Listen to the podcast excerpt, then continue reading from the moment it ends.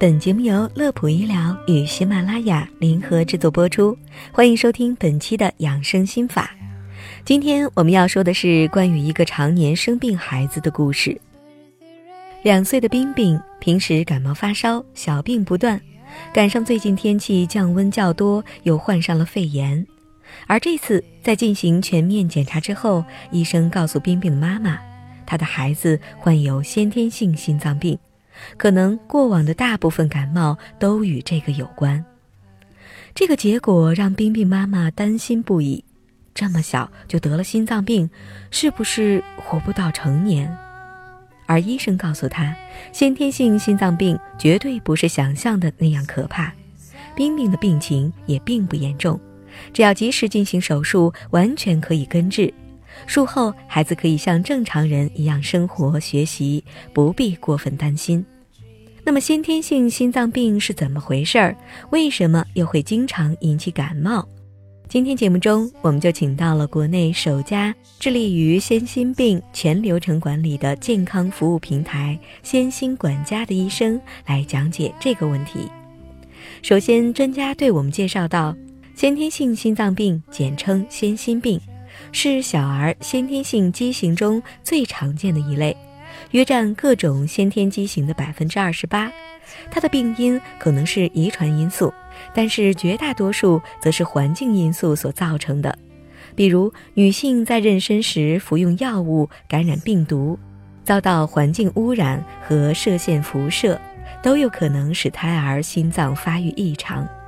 据了解，目前小儿先心病在我国发病率比较高，活产婴儿先心病发病率为百分之零点八左右，大约每一百个新生儿中就有一个先心病婴儿。而随着医学技术的发展，目前先心病的治愈率已达到百分之九十八以上。常见的先心病，比如房间隔缺损、室间隔缺损、动脉导管未闭。肺动脉狭窄都可以通过微创手术进行治疗，过程往往不到一小时。其方法就是从大腿外插入导管，将一个小小的封堵伞输送到心脏，将心脏上的漏洞堵住。而且其治疗费用大部分是在两到三万元左右，不是大家想象的动辄数十万元。在谈到先心病的表现时，医生说道。很多家长并不知道孩子患有先天性心脏病，对孩子出现的异常表现不重视，从而使孩子的病情加重。那么，如果孩子出现以下症状，应该引起注意。首先一点就是反复感冒或肺炎。由于先心病患儿在心脏上有组织结构的缺失，导致肺部血管长期处于充血的状态，容易导致呼吸道感染。第二点是孩子生长发育迟缓，先心病孩子比其他正常孩子长得瘦小，不爱活动，因为一活动心脏负担就会加重，呼吸急促。第三点是新生儿吃奶吮吸乏力，常常吃几口就停一下，感觉很累，满头大汗。第四点是患儿嘴唇发黑或四肢末梢出现青紫色。如果孩子出现以上症状，一定要及时前往医院进行心肺功能方面的检查，避免贻误病情。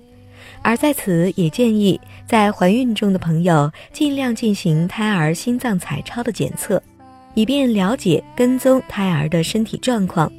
另外，大家也可以通过“先心管家”健康服务平台微信公众号的渠道了解更多先心病的知识，或者在线咨询问题。好的，本期的养生心法就到这里。乐普医疗健康调频，祝您生活安心，工作顺心。我们下期节目再会。